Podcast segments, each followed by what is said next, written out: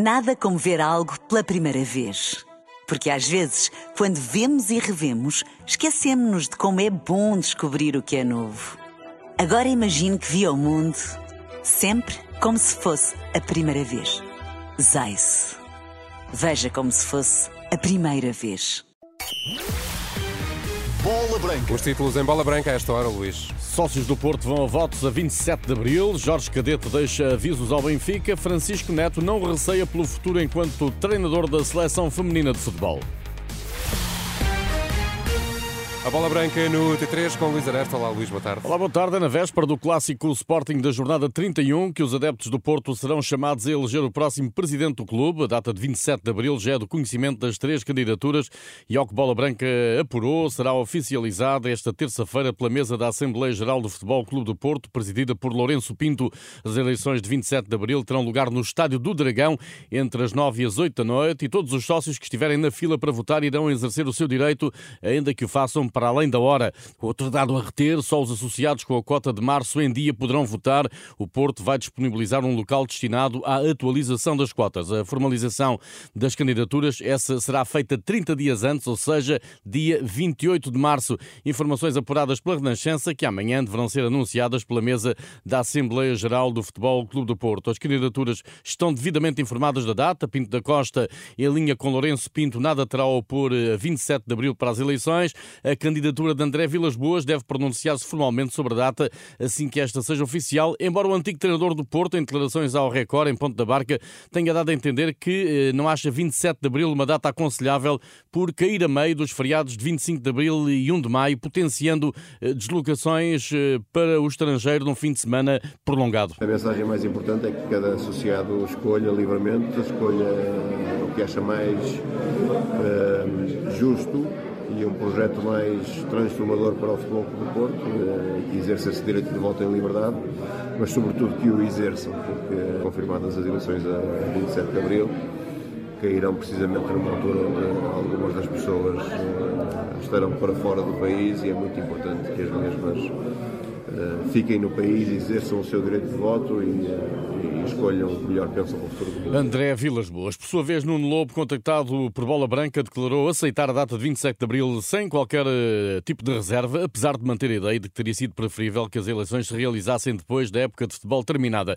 No dia seguinte ao empate em Barcelos, que atrasou a equipa na luta pelos primeiros lugares, Pepe ouviu os parabéns dos companheiros da equipa pelos 41 anos de idade. Plantel azul e branco iniciou hoje a preparação da deslocação aos Açores para dar continuidade aos quartos de final da Taça de Portugal com o Santa Clara, jogo na quinta-feira às quatro da tarde. Zaidu foi operado esta segunda-feira ao joelho esquerdo no Hospital São Francisco do Porto, uma cirurgia liderada por José Carlos Noronha que decorreu sem problemas. PP cumpre trabalho de ginásio para debelar uma mialgia na coxa direita. Taremi, Marcani e Gonçalo Ribeiro estão em tratamento. Jorge Cadete adverte o Benfica que, por ser líder do campeonato, não terá vida facilitada em Alvalade na primeira mão das meias finais da Taça de Portugal. O Sporting recebe o Benfica quinta-feira às 8h45 da noite. Os encardados deslocam-se ao terreno do rival depois de terem goleado na luz o Portimonense para o campeonato. Condição bem diferente do Sporting, que não foi além do 3-3 no estádio do Rio Ave, depois de dias antes eh, também ter empatado com o Young Boys na Liga Europa. Resultados que, na opinião de Jorge Cadete, antigo avançado de Sporting e Benfica, não terão peso no derby da taça. O passado de, da semana anterior, do resultado anterior, não se leva para o derby. Uh, o derby é vivido com outra intensidade e, e claro que o Sporting uh, irá fazer tudo para que ganhe o jogo e depois ainda tenha ainda um, mais um jogo para recuperar. E o Benfica chega em que estado de espírito a este jogo, na sua opinião? Chega com, com esse estado de espírito de líder, uh, mas que sabe que vai ter um adversário fortíssimo pela frente. Não, não, não vai ser um jogo fácil, como são todos os derbys. Nestas declarações ao jornalista da Renascença Rui Viegas, Jorge Cadete desvaloriza a sobrecarga competitiva que se abate sobre os jogadores de Sporting e Benfica nesta fase crítica da temporada. Quando uh, as equipas não têm um plantel uh, muito numeroso, uh, muitos jogos durante a semana, faz com que alguns jogadores possam acusar alguma fadiga, mas em alta competição a maior parte dos jogadores está preparado para isso. Daí que Jorge Cadete não tenho dúvidas quanto aos 11 que Ruben Amorim e Roger Schmidt irão colocar em campo em Alvalade. Os melhores 11 para, para dar resposta num derby com este com esta natureza. Jorge Cadeto, treinador do Sporting Ruben Amorim, tem três baixas para o derby da taça a confirmar até quinta-feira. Francisco Trincão, que em Vila do Conde sofreu um traumatismo no pé esquerdo e hoje não treinou.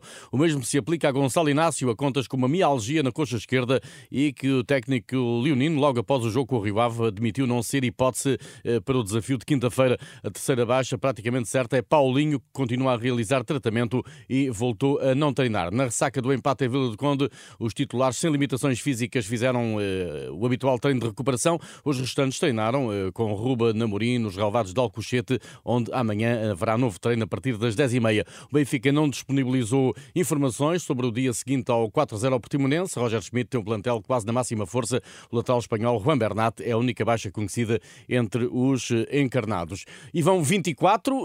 O Al Hilal de Jorge Jesus voltou a vencer. Está apenas a três jogos de igualar o recorde do New Saints, emblema do país de Gales, que em 2016 registrou 2016, perdão, registrou um total de 27 vitórias eh, consecutivas. O Al Hilal é líder isolado da Liga Saudita com mais 7 pontos que o Al Nasser.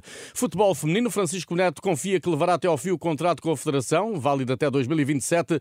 O selecionador nacional não se sente mais pressionado pelo desempenho insuficiente na Liga das Nações. Se olharmos exclusivamente para os resultados que a Liga das Nações não foi, não, não foi um sucesso. Claro que nós queremos estar no Campeonato da Europa. Claro que nós no futebol sabemos que, que a nossa vida enquanto treinadores uh, depende de resultados, mas aquilo nunca foi algo que me preocupou. Uh, temos, enquanto equipa técnica, contrato até 2027, não nos passa pela cabeça não ter sucesso. E se não o tivermos, cá estaremos depois também para assumir as responsabilidades e decidir com quem de direito uh, se somos as pessoas certas ou não para continuar o projeto, mas não é isso que nos, que nos tira o sono. Portugal cumpre esta terça-feira no Estoril às seis e um quarto, mais o jogo de preparação para o Europeu do próximo ano. O adversário é a Coreia do Sul. No ténis, Nuno Borges, que o nove posições no ranking ATP, passa a ser o número 56 do mundo, de acordo com a lista divulgada esta segunda-feira.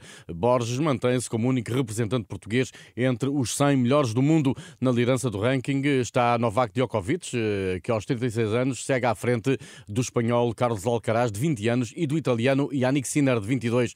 Na vertente feminina, Francisca Jorge é a melhor portuguesa, lugar 199. A lista é encabeçada pela polaca Iga Swiatek.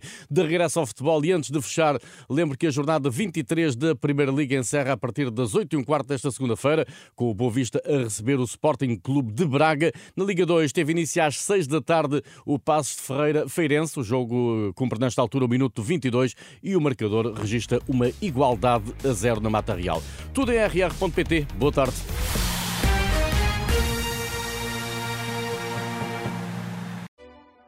Nada como ver algo pela primeira vez.